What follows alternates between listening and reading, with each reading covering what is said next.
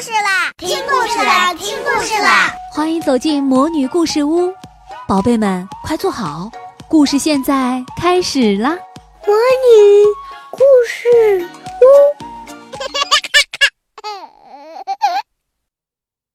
丢失的魔法项链。舞会很快就要开始了，小公主苏菲亚已经做好了充足的准备。苏菲亚，快出来！我为你和安博准备了一个惊喜。国王罗伦神秘地说：“什么惊喜呀？”苏菲亚好奇地问。“一会儿你就知道了。”国王罗伦领着苏菲亚和安博来到了珠宝室。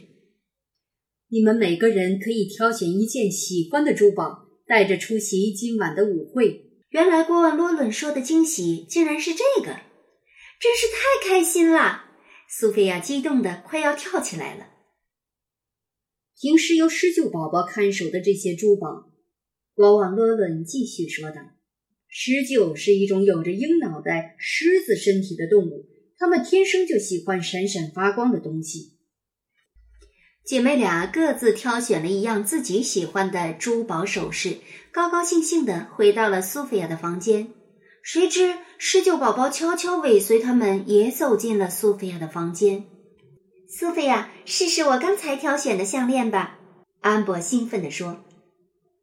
那样我就不能戴我的护身符了，它可是一串有魔法的项链，而且我答应爸爸，什么时候都不能把它摘下来。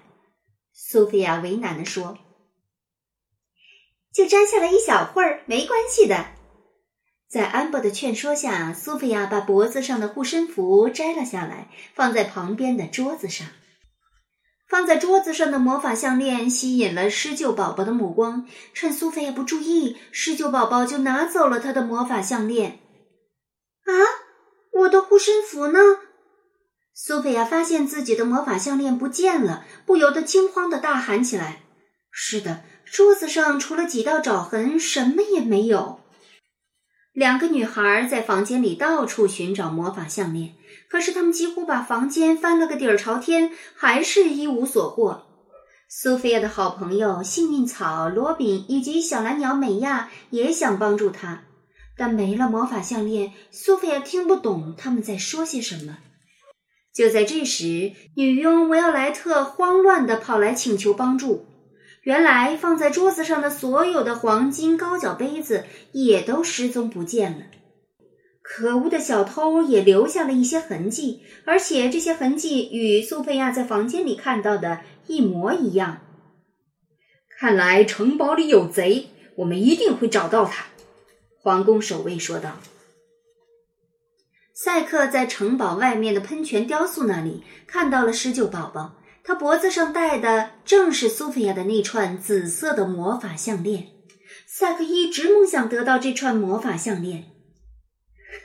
有了苏菲亚的魔法项链，整个魔法王国就是我的囊中之物了。赛克阴险地说道。赛克施了一个魔法，想要冻住狮鹫宝宝。但好笑的是，他的魔法不仅没有冻住狮鹫宝宝，反而冻住了自己的乌鸦愁眉鸟。赛克赶忙去救可怜的愁眉鸟，狮鹫宝宝趁机得意洋洋地飞走了。不甘心的赛克决定再试一次，他用魔法变出了一个金色的笼子，并在笼子下面放上了闪闪发光的珠宝。现在我们就等着狮鹫宝宝自投罗网吧，赛克得意地说道。狮鹫宝宝飞进了城堡里，苏菲亚的动物朋友们发现了它，但糟糕的是，他们没办法告诉苏菲亚。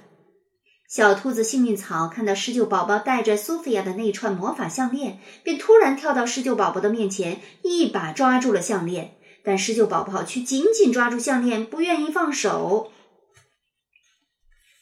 刚摆脱了幸运草的狮鹫宝宝，这时已经发现了赛克放在笼子下面的宝石。只见他轻轻一跃，轻而易举的就拿走了那颗闪闪发光的粉红色宝石。好笑的是，赛克用魔法变出来的笼子一点反应都没有。赛克想从狮鹫宝宝那儿夺走魔法项链，却被自己的笼子困住了。而皇宫的另一边，皇后美兰达的皇冠也找不到了。她也发现了留在桌上的几道爪痕，还找到了一根羽毛。安博告诉美兰达，皇宫里丢失了很多东西。外面，赛克仍在追逐施救宝宝，被迫无奈的施救宝宝扔下了珠宝和皇冠。紧追不舍的赛克慌忙接住了这些珠宝。慌不择路的施救宝宝从窗口飞进了城堡的舞厅里，不见了踪影。赛克乘着飞行车一路追进了舞厅里，大家看见他拿去的丢失的皇，大家看见他拿着丢失的珠宝和皇冠，都很吃惊。哦，不好！大家以为赛克就是那个可恶的小偷。只见两个皇宫守卫已经把赛克拉走了。现场的人只有苏菲亚看见了那些羽毛，再想到那些爪痕，难道是施救宝宝？